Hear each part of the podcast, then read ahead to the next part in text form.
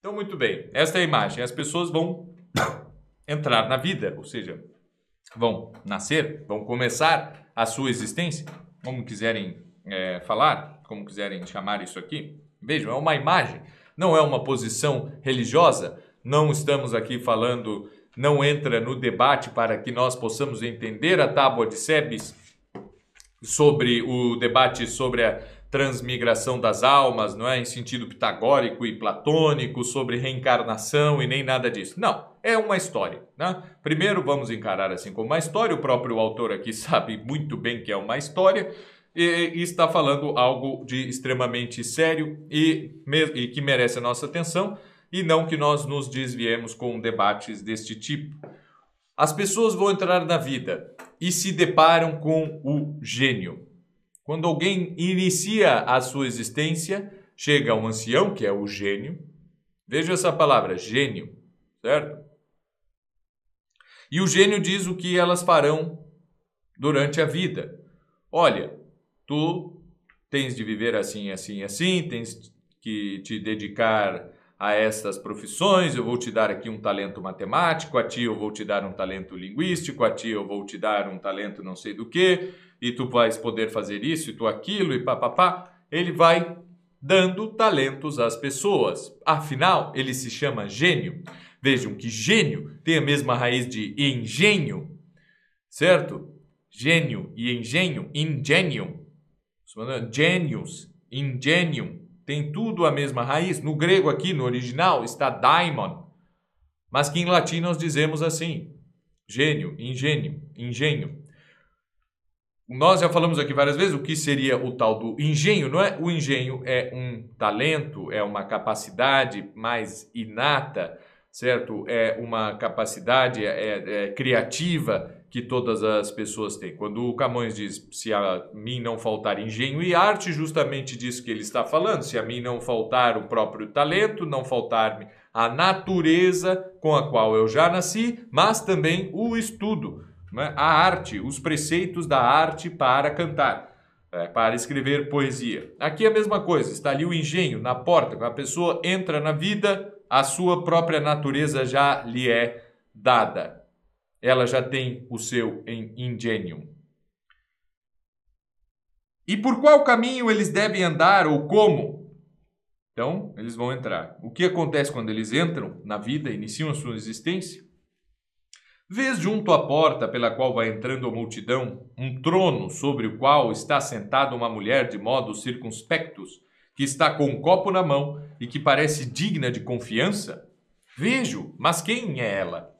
Chama-se falsidade, a que engana a todos os seres humanos. E o que ela faz depois? Dá de beber da sua própria força aos que vão entrando na vida. Em que consiste essa bebida? erro e ignorância. E depois o que? Depois de terem bebido, entram na vida. E todos bebem do erro ou não? Todos bebem, mas uns mais e outros menos.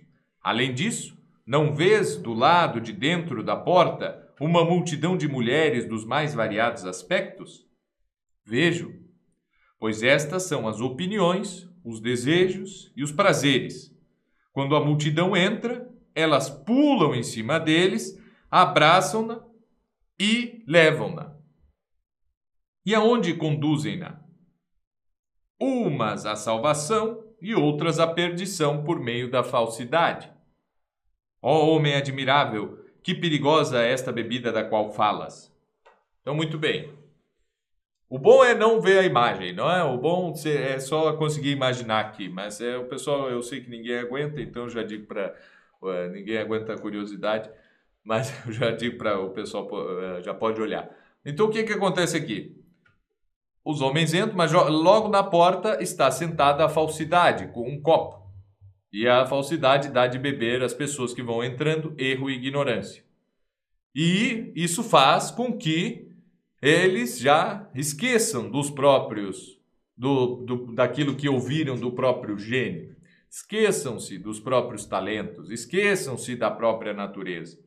E por estarem embebidos no erro e na ignorância, mulheres aqui que são os, uh, as opiniões, os desejos e os prazeres pulam em cima deles e conduzem umas até a salvação e outras à perdição. É, ficam atirados à, pela, à própria sorte, como nós veremos que acontece aqui um pouquinho mais adiante. Vamos ler mais esse trecho e aí já é, vamos tratar de algumas outras coisas. E todos prometem, e, e todas prometem, aqui está o ancião falando, né? Todas prometem que conduzirão ao que há de melhor e uma vida feliz e proveitosa. E eles, por culpa da ignorância e do erro, que beberam da falsidade, não, não descobrem qual é o verdadeiro caminho na vida, senão que andam errantes em direção à incerteza, como vês que acontece com os primeiros que entraram e dão voltas sem direção. Vejo, e quem é aquela mulher que parece ser cega e louca e que está sobre uma pedra redonda? É a fortuna, que não é só cega, e louca, como também surda. Fortuna, não é? Fortuna é sorte. Ou azar, certo? E esta que tarefa tem?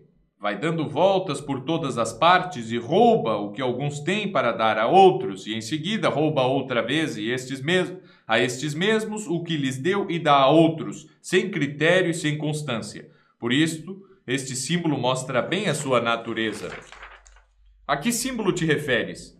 Estar ela de pé sobre uma pedra esférica. Que significa? Que seus dons não são seguros nem constantes. Quando alguém se fia neles, acontecem grandes e terríveis desastres. O que quer e quem é esta grande multidão de homens que está ao redor dela? São os irreflexivos e todos pegam o que ela vai deixando cair. Por que não tem o mesmo aspecto, senão que uns parecem contentes enquanto outros estão abatidos com as mãos estendidas? Os que parecem estar contentes e se riem são os que receberam algo dela. Estes chamam na boa fortuna, enquanto os que parecem chorar e estão com as mãos estendidas são, as que, são aqueles dos quais ela roubou algo que antes lhes havia dado. Estes, ao contrário, chamam na má fortuna. Então, muito bem. Então, as pessoas foram ali assediadas pelos, pelas opiniões, desejos e prazeres, e agora estão, vai passando por eles, não é, nesse caminho da vida, a fortuna, a sorte, e que vai tirando de uns, dando para outro, depois já tira de novo e já dá para outros e tal. Então, o aspecto dessas pessoas é diferente, porque umas estão felizes porque ganharam alguma coisa da fortuna, todos eles são os irreflexivos, né? Tanto aqueles que têm boa sorte quanto os que têm má sorte. E vão pegando as coisas ali um dos outros e tal, e vão. Uh, e vão. Uh, uh, contentando-se com isso e outras vezes não, estão tristes, né? E vão vivendo assim, irrefletidamente, ou seja, pegando de é, ficando felizes quando a sorte está do seu lado, ficando tristes quando a sorte não está do seu lado. Isso aqui é o que o nosso autor chama de viver uma vida irrefletida.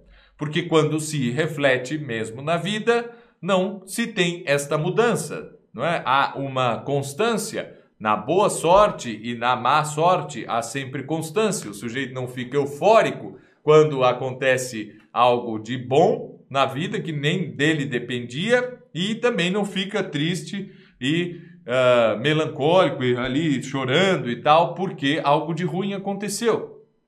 Porque quem reflete, não é? Quem não é irreflexivo, ele consegue então perceber muito bem que essas coisas simplesmente acontecem, que a fortuna está aí, ela é louca, cega e surda e vai presenteando uns e tirando de outros e tirando destes e dando aqueles, e isso vai variando sempre conforme se caminha na vida. Nós já vemos aqui até este ponto, né? Vamos recapitular um pouco. As pessoas ali na pintura, tem umas que entram na vida, recebem o, a, ordens do gênio, de, o gênio dá a cada um uma natureza, um engenho, um talento. Essas pessoas daí então bebem a poção da falsidade que está ali mesmo à porta, dando um pouco de poção para cada um, um pouco de erro e ignorância para cada um. Uns bebem mais e outros bebem menos, isso aí já estraga um pouco logo que eles passam pela porta, pela falsidade, já pulam nele desejos, prazeres e opiniões. Isso realmente pode ser que é, os levem à salvação ou à perdição. Mas nesse meio do caminho há a fortuna. E como as pessoas uh, irreflexivas, como acontece com as pessoas irreflexivas, muitos ficam ali, ou felizes ou tristes, mas muitos estão ali e nenhuma das situações é aceitável, não é? nem a euforia pela boa sorte e nem a tristeza pela má sorte. Isso todos eles ainda estão no primeiro recinto aqui do aqui do nosso da nossa pintura, certo? Para a próxima aula, nós é, vamos é, continuar aqui a, a leitura né? e vamos ver o que acontece com essas pessoas que estão ali na mão da fortuna. Vejam que aqui ele mesmo já dá explicações, não é? Porque esse texto, vejam, a tábua, todas as representações que nós temos, elas são feitas depois que o texto foi escrito, não é? Nós não temos aqui a tábua original, nós nem sabemos onde é esse templo de, de Cronos aqui, de Saturno, nem nada disso. O que nós temos é o texto. Muito tempo depois, eu não sei de quando data a tábua mais antiga, mas o, o sujeito lê o texto e pode fazer um desenho.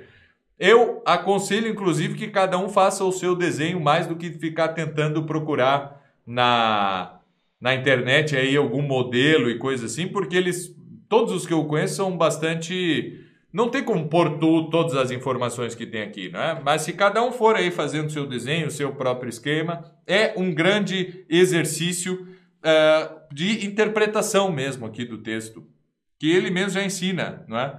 O, o, o, próprio estrangeiro aqui pergunta, mas qual é o símbolo que diz que ela é assim? Uh, como ele diz aqui, né?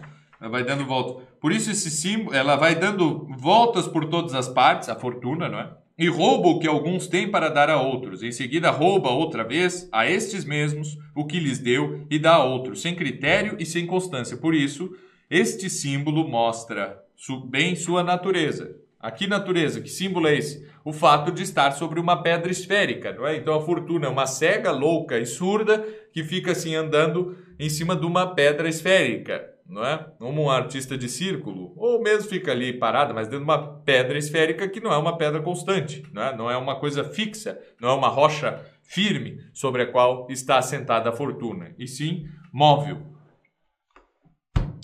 Então, ele mesmo aqui é, dá muitas explicações. O, o grande exercício aqui, então, vai ser cada um fazer o seu, o seu próprio desenho, Uh, não, esse, essa tradução aqui ela é inédita, ela ainda não está pronta, então uh, não, acho que vocês não encontrarão por aí o texto da tábua de Sebes. O que vocês têm que fazer é assistir esta aula aqui mesmo, não tem outro jeito, certo? Para terem acesso a este texto. É claro, há em outras línguas, né? obviamente, em inglês, espanhol e coisa assim, mas em português é, temos aqui, até onde eu sei, né? temos a exclusividade.